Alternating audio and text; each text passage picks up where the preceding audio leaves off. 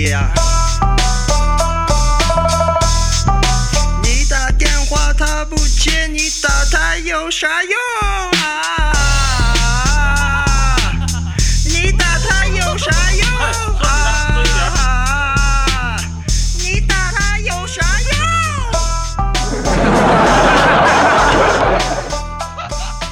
阿郎，你电话响啦。我我我哪有时间？没看我正吃鸡呢吗？哟，厉害了我的狼！大家好，这里是厉害了我的狼，我是阿郎。你有没有发现啊？只要名字里呢带着“叠”字，读起来就自然萌啊。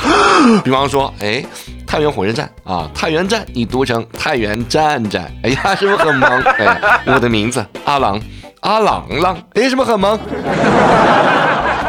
呃，但是有时候太猛啊，或者说是太美，也是有困扰的。比方说下面这个，南宁女子谭某，二零一七年因集资诈骗二点五亿被捕。受审时，因为她正处在哺乳期，警方允许取保候审。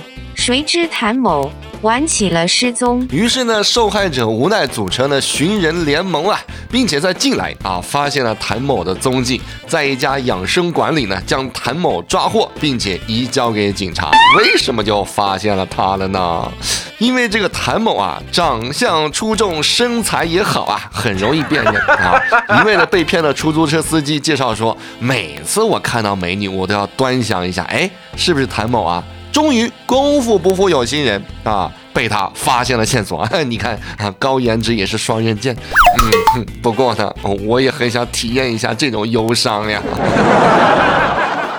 好吧，外貌我们先不提了，我们来提一下智商啊。前段时间，英国一门户网站做了一份全球最聪明国家与地区的榜单。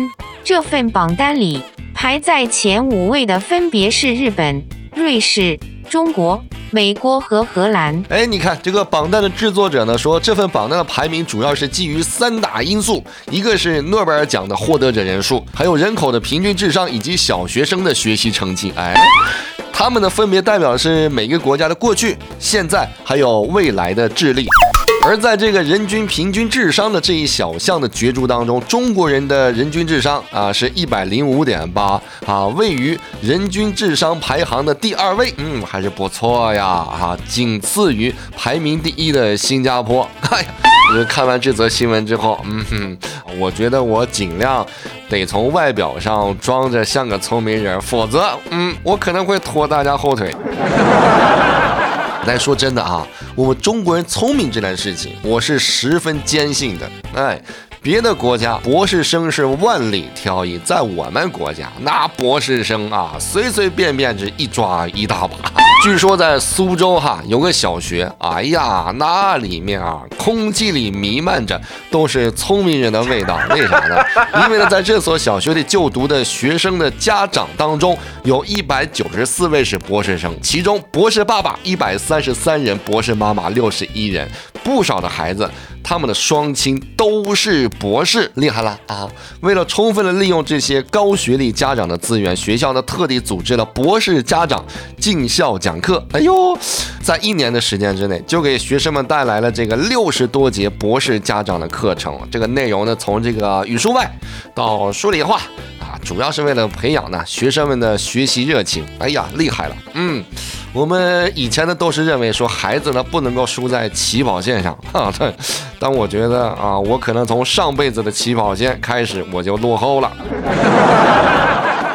所以哪天哈，你爸在这个跟你说，你赶紧好好学习，去写你的作业，你也可以反问他一句啊，爸，你看邻居家的王叔叔都读博士了，你成天看电视，你就不能好好学习啊？